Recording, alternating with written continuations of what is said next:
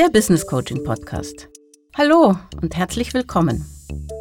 Ich bin Karin von Schumann, Psychologin, Managementberaterin und Business Coach. Mein Podcast ist psychologisch fundiert und gleichzeitig erfahrungsbasiert.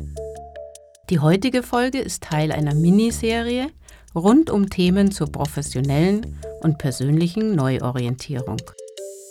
Aus meiner Coaching-Praxis für Ihre Karriereplanung.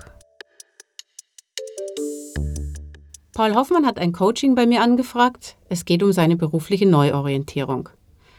Ich lasse ihn gleich mal selbst die Situation schildern. Seit unser Unternehmen von einem internationalen Konzern aufgekauft wurde, gibt es immer mehr Regularien und SOPs und weiß nicht was alles. Das macht immer weniger Spaß. Und zwei sehr gute Freunde liegen mir auch schon länger in den Ohren, dass ich mich mit ihnen zusammen selbstständig machen soll. Ihre Business-Idee ist echt gut. Weil unsere Company von der Krise hart getroffen ist, könnte ich jetzt bestimmt einen guten Aufhebungsvertrag verhandeln. Also wenn nicht jetzt, wann dann? Aber ich kann mich einfach nicht entscheiden. Das klingt im ersten Moment tatsächlich wie ein typisches Entscheidungsdilemma. Soll ich gehen oder soll ich bleiben? Doch ganz intuitiv lasse ich meinen Coachie erstmal seine Karrieremotivation ermitteln, und zwar mit meinem Karriereankertest. Und tatsächlich zeigt sich, dass seine zwei am höchsten ausgeprägten Karriereanker kaum gegensätzlicher sein könnten. Den höchsten Testwert haben sie bei Autonomie, Unabhängigkeit. Menschen mit diesem Karriereanker legen größten Wert auf Freiräume und Freiheit in der Gestaltung ihrer Aufgaben. Sie wollen selbst bestimmen, welche Prioritäten sie setzen, welche Methoden sie anwenden. Und Reglementierungen, betriebliche Vorschriften erleben sie als sehr beengend.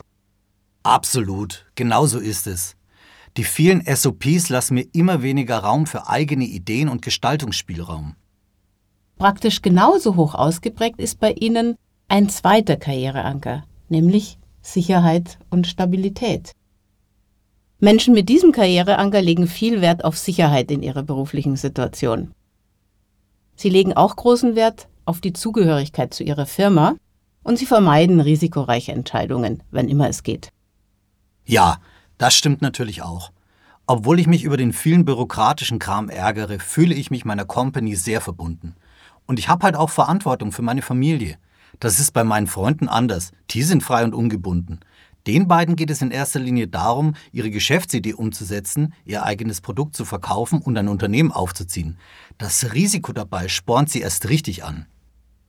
Ihre beiden Freunde haben ganz offensichtlich eine richtig hohe unternehmerische Orientierung. Dieser Karriereanker ist bei Ihnen, Herr Hoffmann, nur mäßig ausgeprägt. Weil ein hohes Risiko einzugehen, das widerstrebt einfach Ihrem Sicherheitsbedürfnis.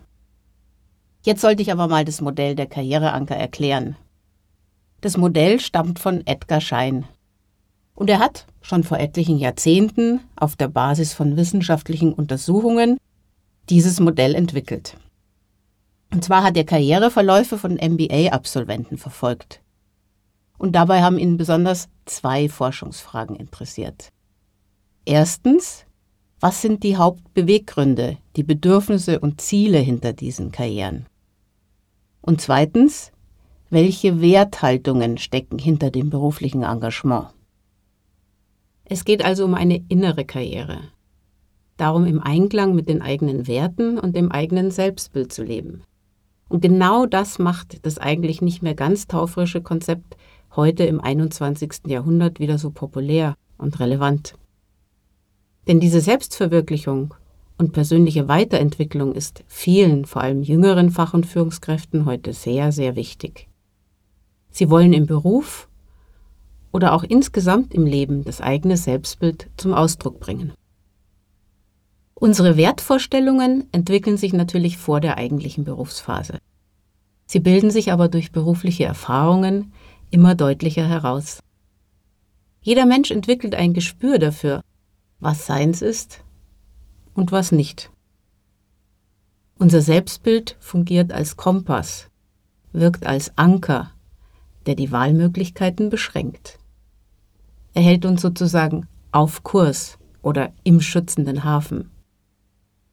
Wenn Menschen auf ihre bisher getroffenen beruflichen Entscheidungen zurückblicken, erkennen sie immer wieder, dass sie zu Dingen zurückgezogen werden, von denen sie eigentlich schon abgekommen waren. Der Anker als Metapher meint genau dieses zurückgezogen werden.